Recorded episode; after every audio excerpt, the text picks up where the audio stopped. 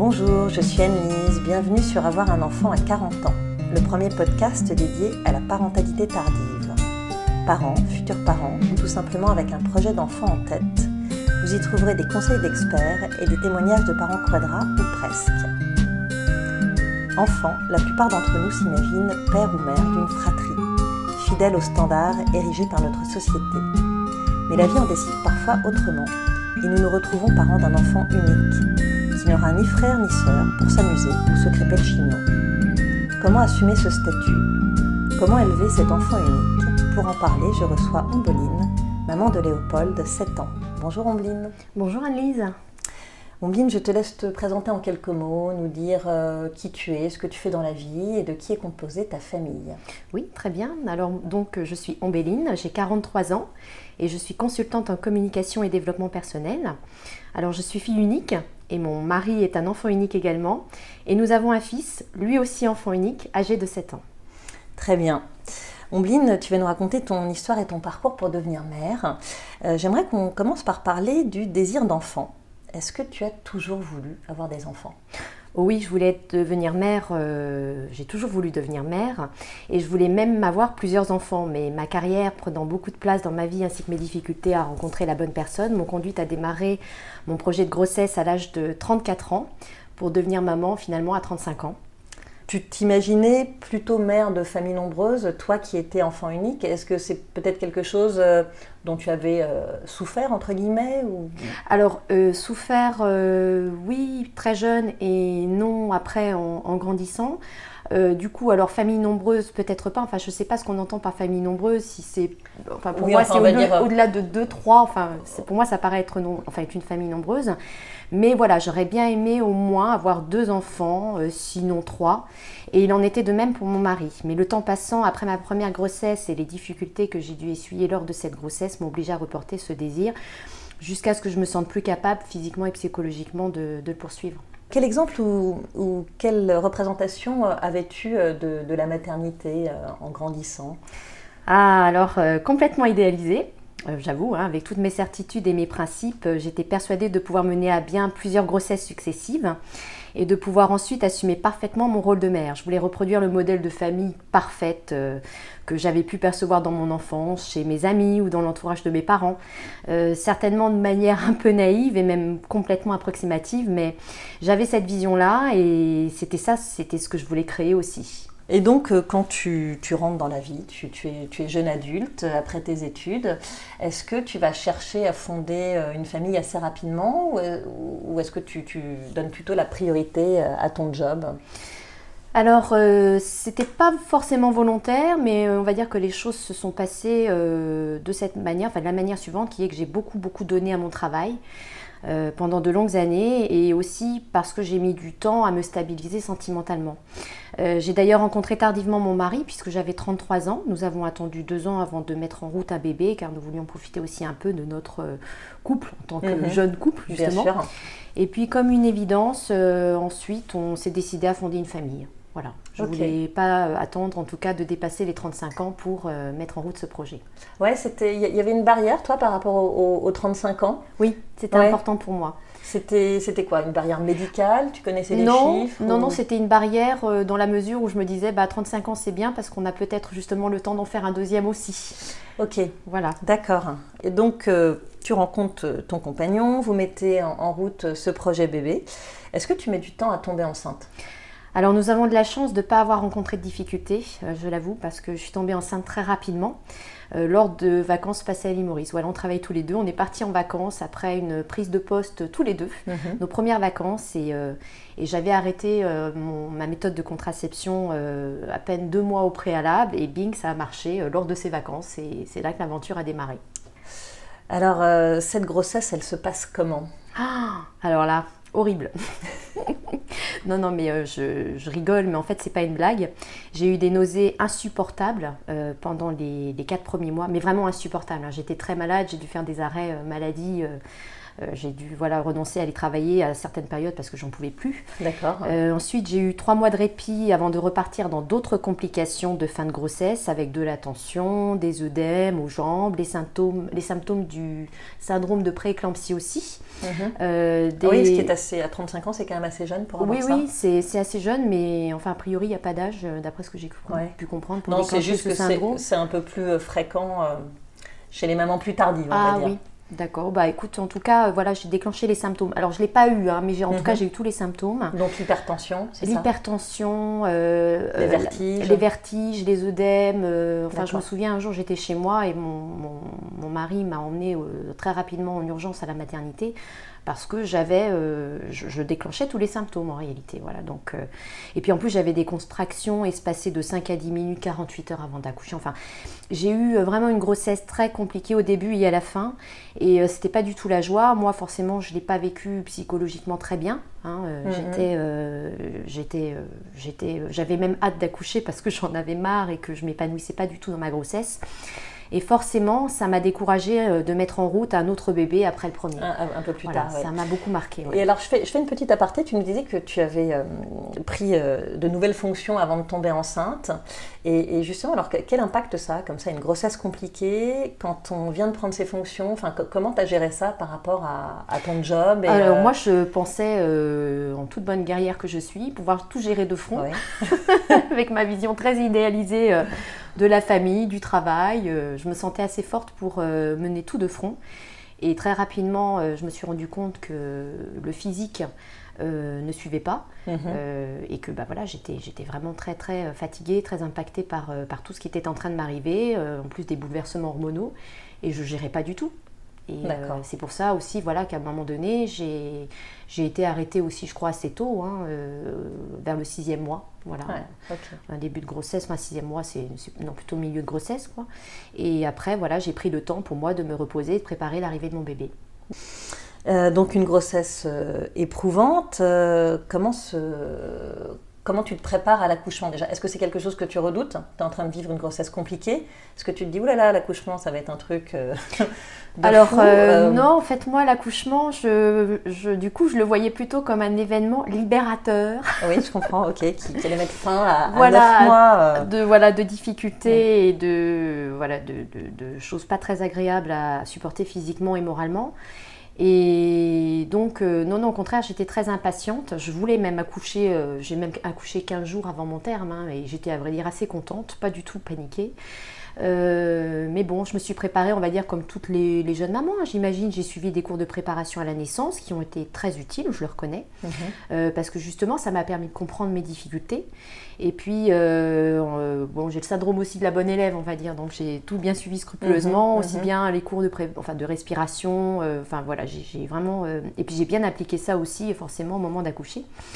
Et puis j'ai aussi pris soin, voilà, préparer toutes les petites affaires de mon bébé, aussi bien pour le retour à la maison que pour la maternité, Mhm. afin, d'avoir l'esprit tranquille le jour où j'allais accoucher.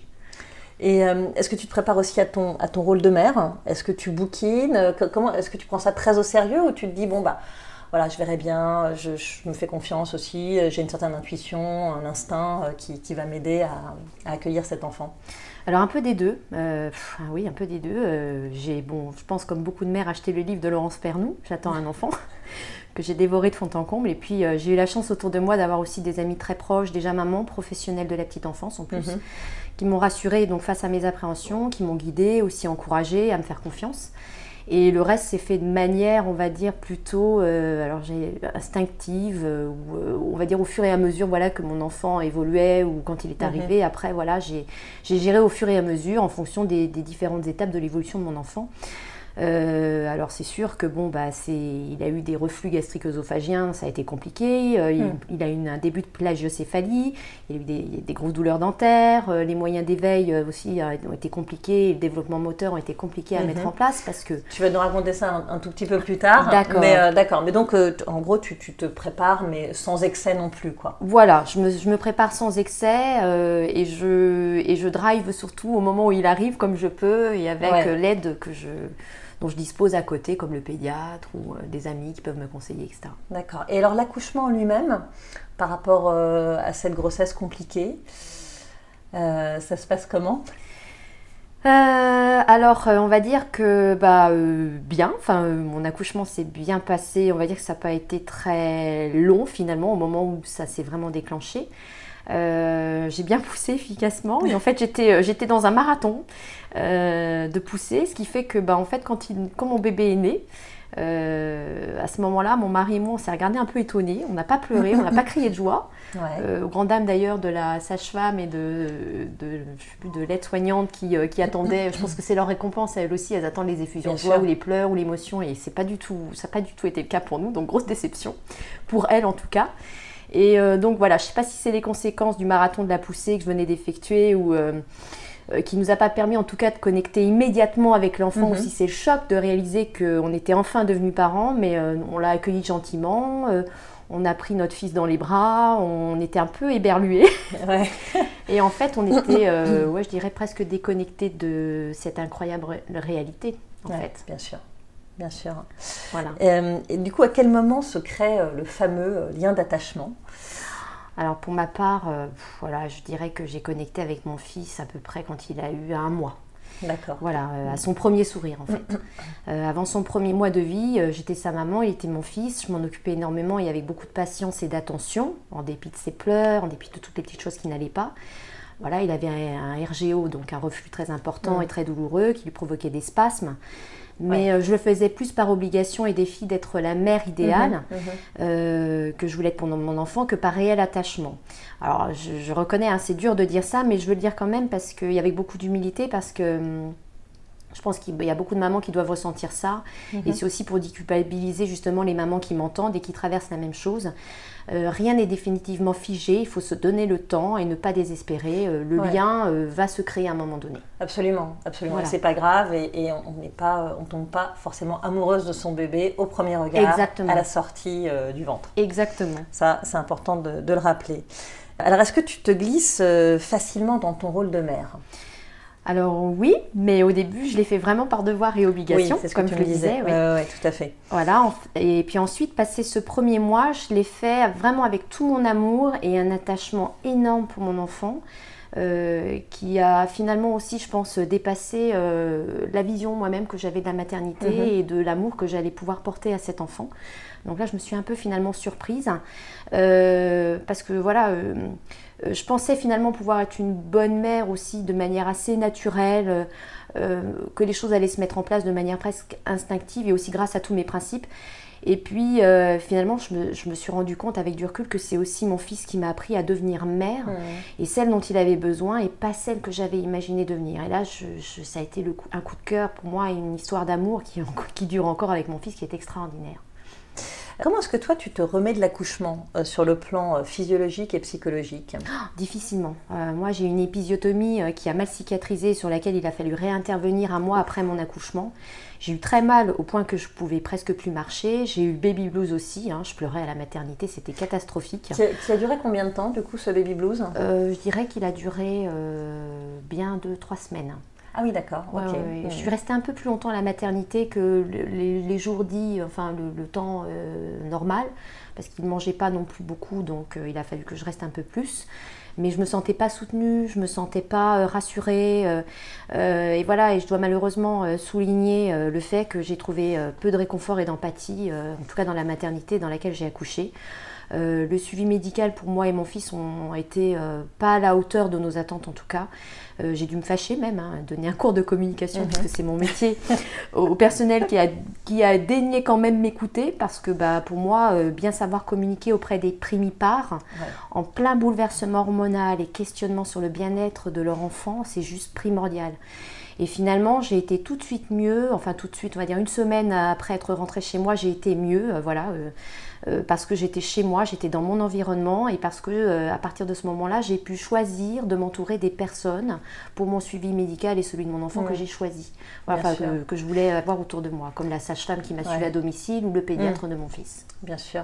Et euh, à la maternité, à aucun moment devant ce, baby blues un peu flamboyant, on t'a proposé de voir un psy? Ah si, si, si, si on m'a proposé à un moment donné, on m'a donné une adresse, mais on me l'a donné presque sur un bout de papier en me disant. D'accord, euh, mais il n'y avait aucun psy qui était Ah, interne la- qui est passé te voir dans ta chambre Non, pour euh, voir un petit peu comment ça Non, allait, non. avoir quelques mots réconfortants Non. non, non. Il y a une sage-femme qui est venue à un moment donné, qui s'est assise sur mon lit, qui m'a écoutée, mais qui avait l'air euh, un peu crispée et un peu euh, lasse, on va dire. euh, Oui, pas forcément dans l'empathie. Non, non, euh, pas du tout. Euh, J'avais l'impression euh, de, de lui faire perdre du temps sur son planning, en fait. hum, D'accord, oui, c'est jamais Donc, très euh, ouais, j'étais pas, j'étais pas du tout contente. D'accord. Voilà. Euh, alors, tu me confiais quand on préparait ce podcast que euh, Léopold euh, avait été un baby, un bébé aux besoins intenses. Alors, est-ce que tu peux peut-être nous en dire un, tout petit peu plus sur, ce qu'est un, baby et, sur la façon dont toi tu as géré les choses? Alors, Surtout à 35 ans. Oui, Voilà, oui, oui, on, va- oui. on comprendra pourquoi, parce que c'est un petit peu fatigant un baby. Oui, oui, oui. Bah, un baby, c'est un enfant euh, qu'on peut difficilement poser dans son berceau, par exemple, qui va avoir besoin du contact en permanence, qui va avoir besoin euh, voilà, d'être en peau à peau, ou de sentir l'odeur de, de- de son parent, ou d'être dans les bras, d'être ber- d'être bercé. Mhm. Donc euh, voilà, bon, bah, Qui est en fait hyper sollicitant. c'est ça? Hyper sollicitant Dès les premières semaines. euh, dès les premières semaines, tout le temps. Moi, il avait des, voilà, des périodes de, de sommeil qui duraient euh, à peine un quart d'heure, 20 minutes. Et après, il pleurait, il fallait que je le reprenne, parce que de toute façon, Dans la- il au cours des de nuits aussi, ou ça c'était le quart d'heure, 20 minutes, c'était pendant la journée C'était pendant la journée. Et pendant la nuit, il pleurait beaucoup à cause de son reflux. Ah oui. Voilà. Donc, Oui, tu euh, avais la double peine en fait. J'avais la double peine et euh, en plus, voilà, pour calmer le reflux, il voulait. euh, alors moi, je donnais le sein à mon enfant, il voulait téter en, en permanence parce que le liquide passant dans la, la gorge devait certainement l'apaiser au niveau des Mm. douleurs acides qui remontent, enfin des, Mhm. des- des liquides acides qui devaient remonter. Et le problème, c'est que c'était une boucle, euh, un cercle vicieux en Mm, fait. hein. Euh, plus je le nourrissais, plus il était en digestion, plus le- ça remontait, et plus il pleurait, et plus il avait mal. Donc c'était assez, euh, c'était assez intense et un peu, même très dur à gérer. Et on va dire, bah, comment j'ai géré avec la fatigue, enfin la fatigue à 35 ans, bah, j'ai fait comme j'ai pu, hein, on va dire, j'ai fait de mon mieux. Euh, j'ai souvent rendu visite à mon pédiatre. J'ai passé aussi le relais à mon mari. Euh, et puis j'ai pris sur moi et me suis cramponnée à mon désir d'y arriver. Voilà, même si j'ai beaucoup, beaucoup, beaucoup pleuré et douté. En tout cas, je voulais y arriver. Et je pense que c'est surtout grâce à ma volonté que j'ai pu tenir jusqu'à ce que les choses s'apaisent. Parce qu'à un moment donné, heureusement, c'est rentré dans l'ordre et ça allait beaucoup mieux. Bien sûr. Tu, tu avais identifié que c'était un baby très tôt? Tu savais ce que c'était les Tu Non, pas du tout. C'est ta pédiatre qui t'en a parlé euh, Non, pas du tout, Pas, pas euh, vraiment, c'est- avec le recul. euh, C'est avec le recul et puis je me et puis n'ayant pas vraiment de repères sur ce qu'était la maternité avec un tout petit bébé parce que quand on voit ses amis dans leur maternité, on les voit avec des, des enfants enfin qui ont pas qui ont pas un peu plus d'un mois de vie déjà. Mhm, mhm. Donc je ne savais pas ce que c'était et pour moi, bah, en fait, c'était presque. enfin, je pensais que c'était peut-être normal que le- l'enfant pleure autant. Ou... Après voilà, je suis quand même allée voir le pédiatre souvent, puis je suis allée parfois aussi aux urgences de l'hôpital Necker. hein, euh, quand il pleurait euh, beaucoup, beaucoup, et euh, j'avais l'impression qu'il avait mal parce que j'étais inquiète et je me demandais s'il n'y avait pas une cause de maladie ou de, de quelque chose que- qu'il fallait qu'un médecin détecte. Mhm, et, et peut-être que le médecin m'aurait donné un traitement adapté. Donc, euh, je suis quand même beaucoup, beaucoup, voilà, allée voir le- mon pédiatre. Je suis allée quelques fois aussi aux urgences de l'hôpital Necker. Mais j'ai préféré, euh, voilà, euh, mettre en place toutes ces démarches plutôt que de me retrouver, euh, je sais pas, tout à coup avec un, un problème très grave et, euh, et de, de- après de rester avec la culpabilité de ne pas avoir fait ce qu'il fallait faire au moment où j'aurais pu le faire. Mhm. D'accord. Voilà.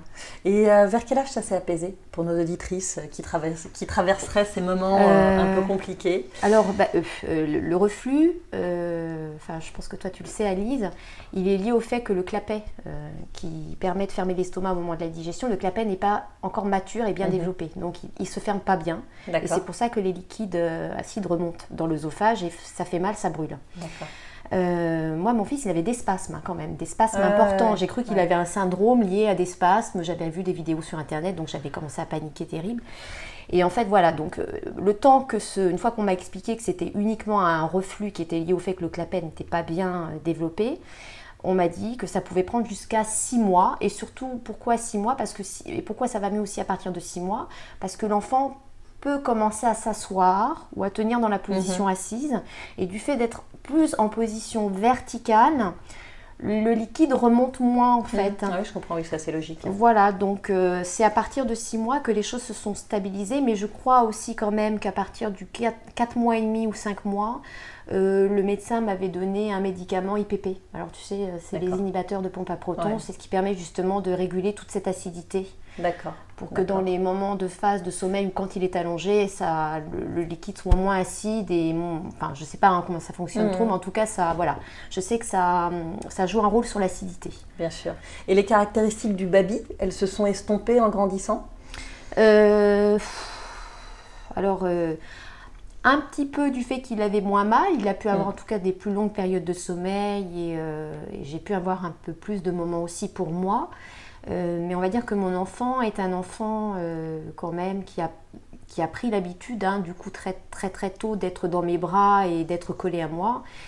Et puis voilà, j'ai aussi, je pense, développé ce côté un peu fusionnel avec mon mhm, fils, mhm. qui fait que j'ai mhm. pas, j'ai, pas repoussé, hein, euh, j'ai pas fait en sorte volontairement d'atténuer les échanges ou les contacts avec lui.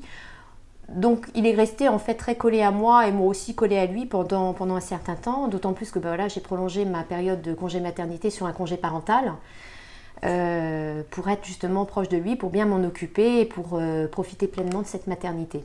D'accord.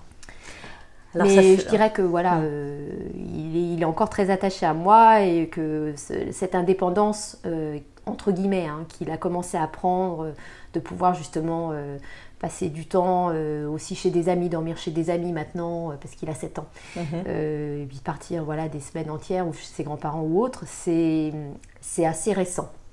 Alors ça fait le lien justement avec la question suivante. Là, on va parler un petit peu plus de l'enfant unique. Mhm. Donc quand on devient mère à 35 ans pour la première fois, on est encore assez jeune pour envisager un deuxième enfant. Est-ce que c'est un projet que vous avez eu avec ton mari? En, d'autres mots, est-ce que euh, l'enfant unique, c'est un choix ou une contrainte? Euh, Alors, euh, on va dire que c'est plutôt une contrainte et finalement un, renoncement. Je veux dire, après une grossesse difficile, un postpartum compliqué et un début de maternité anxiogène et énergivore, enfin pour moi, hein, j'ai voulu attendre avant de remettre un bébé en route. Et puis finalement, euh, j'ai renoncé à ce souhait parce que je me sentais voilà, plus d'attaque pour tout recommencer, ni, physiquement ni psychologiquement. Ça a quand même été très dur et j'en garde un souvenir quand même assez éprouvant. Et voilà, le temps passant, 35, 36, 37, 38 ans, après les 40 ans, euh, là je me suis dit, est-ce que je serais encore capable? Si j'ai je, j'ai un bébé comme mon fils, un mhm. nouveau bébé comme mon fils, est-ce que je serais capable? Je pense pas, pour être tout à fait raisonnable. Et du coup, voilà, ça a été un, ça a été un renoncement. Donc j'ai fait le choix finalement de me dire, avec mon, conjoint, on a fait le choix de se dire, bon bah tant pis, non, on s'arrête là. Mhm. ok. Euh, alors, est-ce que tu, as eu des réflexions de, la part euh, des autres par rapport au fait que tu as un enfant unique? Est-ce que c'est encore quelque chose qui est compliqué à vivre euh, socialement? Alors, compliqué à vivre, non, mais oui, j'ai eu des réflexions, et puis d'ailleurs j'en ai encore, hein, mais on va dire que ça fait partie de ma vie parce que j'en ai toujours eu en fait. Euh, voilà, puisque je suis euh, enfant unique moi-même. Donc toi-même, en tant qu'enfant unique, tu te souviens avoir eu des ah réflexions petites, mais les gens te disaient quoi? Oh ma pauvre Non, mais les gens me disaient euh, Oh mais toi, voilà, t'es es comme ci, t'es comme ça, mais c'est normal, t'es une enfant unique. Hein. Donc c'était les jugements, mmh. les étiquettes, les mmh. catégories. alors que j'avais des amis qui n'étaient pas forcément enfants uniques et qui agissaient ou qui se comportaient de la même manière que moi. Donc, mais alors, c'est intéressant de savoir, est-ce que tu penses que ça évolué entre euh, toi quand tu étais petite et euh, Léopold Est-ce que les réflexions elles sont toujours aussi vivaces ou est-ce qu'on peut quand même euh, penser que l'enfant unique c'est quelque chose qui est un peu plus accepté, qui est oh un peu plus dans les mœurs? Déjà c'est quand même beaucoup plus courant. Hein, il y a quand même enfin, moi, je le ressens plus d'enfants uniques qu'il y a quelques années. Enfin, c'est quelque chose qui, oui, c'est vrai. est clairement c'est vrai. moi, je, moi, je ressens pas une, enfin, une grande différence. J'ai l'impression que en tout cas, bon, mon fils n'est pas, n'est pas jugé en tant qu'enfant unique. J'ai pour l'instant pas eu de retour de sa part. Euh, euh, par exemple, en revenant de l'école, il m'a jamais dit Maman, on m'a dit que j'étais un enfant unique et que c'était mal d'être un mm. enfant unique. Il m'a jamais dit ça. Moi, j'ai eu ces réflexions-là au même âge que mon fils aujourd'hui, à l'époque. Par contre, euh, on va dire que vis-à-vis de l'entourage adulte, les réflexions sont les mêmes qu'avant. Enfin, moi, je, voilà, ma mère en a eu, j'en ai entendu de la part d'adultes quand j'étais mhm. enfant. Et là, j'en entends maintenant en étant maman de la part de, personnes, voilà, de l'école, de maman d'école, mhm. pas forcément d'amis, parce que les amis, voilà, moi, mes amis sont formidables et ne me jugent pas sur ça. mais voilà, de, de, personnes que je connais pas forcément bien ou que je vais rencontrer, je vais avoir effectivement des réflexions ou des jugements. Euh, notamment de, parents de, fratries nombreuses. Mhm. Alors, est-ce que je le vis mal euh, Non. Manifestement non, quand on le voit. Euh, parce que je m'estime déjà chanceuse, d'avoir eu un enfant et de connaître le bonheur d'être maman. voilà, parce que c'est une immense joie quand même et que je ne me verrai jamais revenir en arrière pour rien au monde. Hein de toute manière, voilà. Après, voilà, on fait, on fait euh, donc avec les questions et les commentaires hein, des gens. Euh, parfois, j'y réponds, parfois pas. Euh, mhm. surtout si la question elle est culpabilisante. En vrai dire, j'en vois pas l'intérêt. Je me laisse pas émouvoir ou déstabiliser facilement hein, par les avis des uns et des autres. Personne connaît mon histoire de toute manière ou celle de mon mari. Personne ne sait les difficultés que j'ai traversées ou les épreuves physiques et psychologiques que j'ai dû surmonter. Alors finalement, avoir un enfant unique en étant mon mari et moi-même enfant unique, et eh ben c'est pas grave. Euh, c'est la vie. Voilà, quelque part, vous, avez, c'est important ce point, quelque part, vous avez aussi les outils. C'est peut-être plus facile. Euh, alors justement, euh, est-ce que tu penses qu'on éduque différemment un enfant unique? De l'extérieur, on se dit, alors il y a plus de disponibilité, sans doute plus de communication, mais est-ce qu'il n'y a pas aussi plus d'attentes qui pèsent sur les épaules de l'enfant? Alors, euh, c'est. Oui, bon, alors je vais te dire franchement, hein, plus de disponibilité, euh, plus de communication, oui, on va pas se mentir. Euh, bien sûr, Léopold, il a notre attention mm. focalisée sur lui. On échange énormément tous ensemble. On lui accorde toute notre attention et notre temps disponible. Mm. Et puis il est sûrement aussi très gâté. Hein. Il est tout seul, donc. Euh, mais c'est pas pour autant qu'il est associable ou égoïste. Mm. Euh, au contraire, euh, on lui apprend, on lui apprend justement à ce que nous avons appris nous-mêmes en tant qu'enfants, c'est-à-dire le partage, la convivialité, l'entraide et la gratitude aussi, hein, d'être simplement reconnaissant euh, de ce qu'on lui donne et de se rendre compte de la chance d'avoir tout ce qu'on lui donne. On essaye de lui ouvrir les yeux, le cœur, et puis euh, on l'aide à développer son empathie aussi. Euh, en termes d'attente, on essaye aussi, par contre, voilà, en termes d'attente, là, je dirais qu'on essaie de ne pas projeter nos ambitions, nos propres ambitions sur notre enfant. Parce que là, euh, je pense mon mari comme moi, on l'a vécu euh, avec nos parents. Mhm. On a effectivement été, je pense, un peu sous pression. Euh, nos parents projetaient des attentes sur nous parce qu'on était leur enfant unique. En tout cas, moi, mon père, et puis mon mhm. conjoint, certainement son père aussi. et là, on essaye de ne pas reproduire ce même schéma-là avec notre enfant, de ne pas mhm. lui imposer nos attentes ou de, de, voilà, de lui mettre de pression sur son avenir. Alors, euh, au quotidien, comment est-ce que tu, essayes de pallier euh, au fait que Léopold soit un enfant unique euh, en termes de vie sociale, d'activité extrascolaire Alors, Léopold, il a beaucoup d'amis. Voilà, avec lesquels j'organise des sorties. il a aussi des activités extrascolaires. Il en a au moins deux le mercredi. Euh, et puis on a une vie bien remplie, je veux dire bien rythmée, euh, notamment euh, grâce au blog que je tiens à côté. Tu sais, j'ai un blog mhm, de, maman. on a accès à pas mal de, loisirs, de sorties, d'ateliers, de, de, spectacles. Et donc voilà, on rencontre beaucoup de gens et Léopold est, est, donc du coup très, enfin il est au contact de beaucoup d'autres enfants.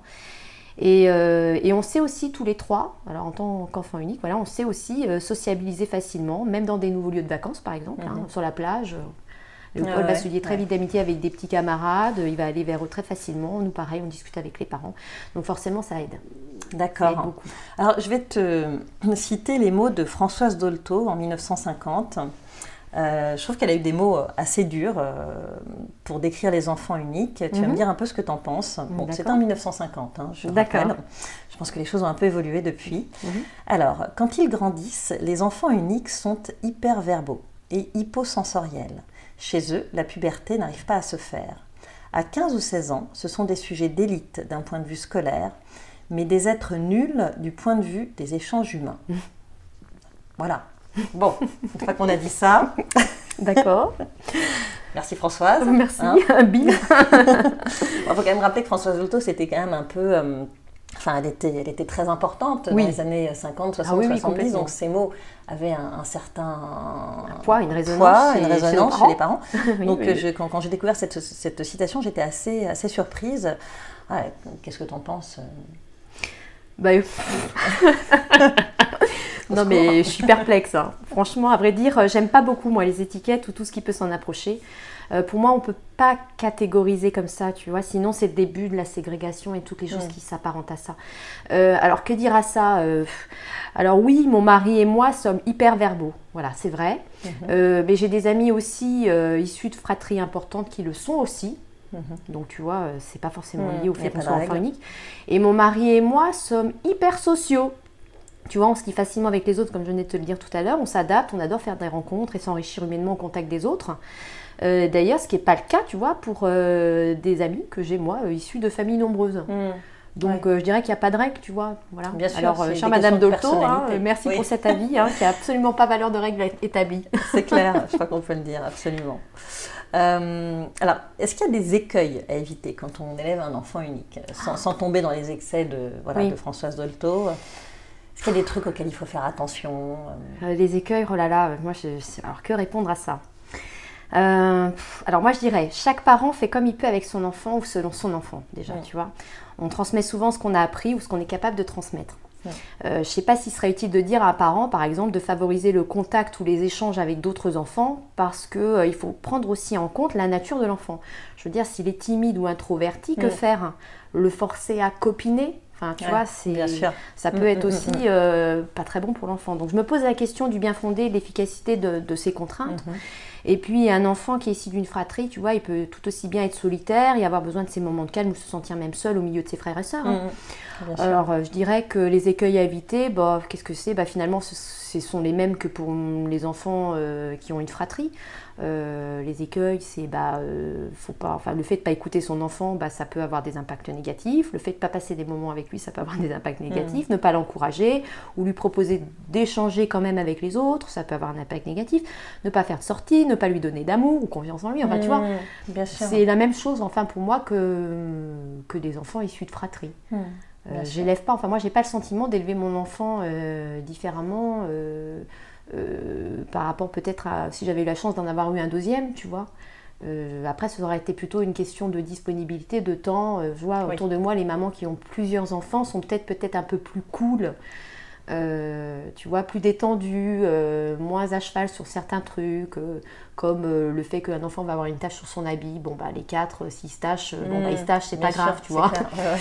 Voilà, mais c'est tout en fait, parce que en termes d'amour, d'éducation, de valeurs, euh, chacun transmet ce qu'il a, ce qu'il a reçu, ce qu'il peut donner, Mm. et on fait aussi avec l'enfant. Voilà, dans une fratrie, tu vas avoir des, des frères et sœurs qui vont être complètement différents, des caractères complètement Bien différents, des personnalités différentes, et le parent s'adapte là aussi, hein, finalement, Mm. à, à l'enfant qui est en face de lui. Ouais, absolument. Voilà. absolument. Alors justement, toi, que- quelle, éducation pardon, tu, tu as offert à ton fils? Est-ce que tu t'inscris dans un courant plutôt qu'un autre? On parle beaucoup d'éducation bienveillance, de communication Oui. positive. euh, Oui. voilà. Oui, bah, j'en ai un petit peu parlé sur mon blog, donc euh, oui, euh, plutôt bienveillante bien sûr, mais avec plein d'erreurs aussi. Euh, voilà, je suis pas une maman parfaite et je sais même pas ce que ça veut dire en fait être une maman parfaite. Euh, je fais de mon mieux avec mes bons et mes mauvais jours, les bons et mauvais jours de mon mari et de mon fils aussi. Euh, voilà, nous sommes que des êtres humains imparfaits et on est donc tous perfectibles à souhait. Et d'ailleurs, c'est ça qui est chouette parce que en éduquant un enfant, on apprend sur lui, mais sur nous également.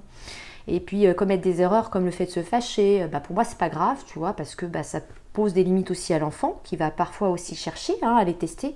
Ça lui apprend qu'il n'est pas omniscient, qu'il n'a pas le contrôle Mm. de tout et surtout, et surtout pas des gens.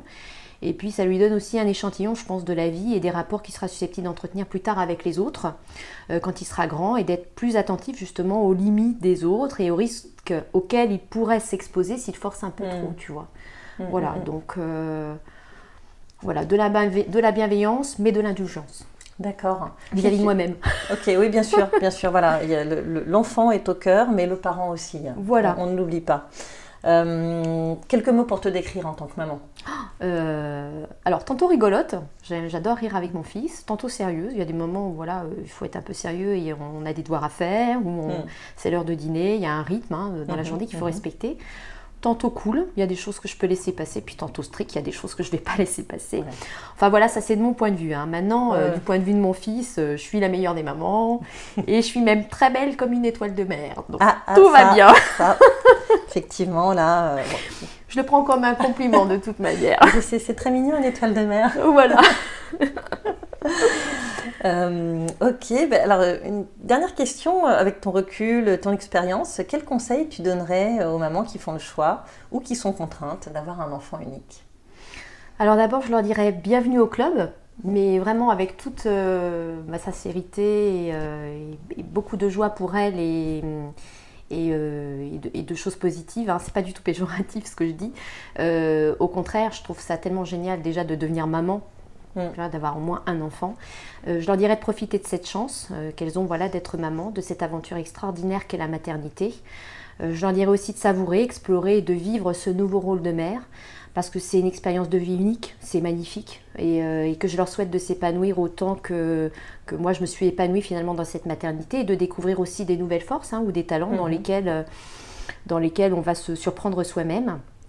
Euh, et, d'être fiers aussi voilà, de, leur famille, d'elles-mêmes et de ce petit bout de vie parce que ben, c'est peut-être un enfant unique, hein, certes, mais en tout cas c'est aussi la promesse d'un adulte épatant et plein de potentiel à découvrir et développer, dont on sera le pilier durant toute la vie, donc mhm. euh, durant toute sa vie à lui. Mhm. Donc, euh, ne pas oublier ça, tout simplement. Voilà. Et faire fi des réflexions. c'est pas grave. C'est pas grave. voilà. Chacun est différent, c'est pas grave. C'est pas une tare d'être enfant unique. Absolument. C'est comme ça, c'est la vie. Très bien. Merci Ombline de nous avoir raconté ton histoire et d'avoir partagé ton expérience de maman d'enfant unique. Euh, tu balayes pas mal de préjugés et tu nous donnes de précieux conseils. Je rappelle que tu es la fondatrice du blog Humeur de Moutard, oui. un blog plein d'amour et d'humour sur lequel on trouve aussi bien des anecdotes très rigolotes euh, tirées de ton quotidien de maman que des réflexions euh, et des articles euh, de fond euh, très profond sur l'éducation. Merci à vous, chers auditeurs et auditrices, de nous avoir écoutés. J'espère que ce podcast vous a intéressé, qu'il vous a inspiré et peut-être même déculpabilisé. Pour poursuivre les échanges et la discussion, je vous invite à nous rejoindre sur notre page Facebook. À très bientôt sur Avoir un enfant à 40 ans.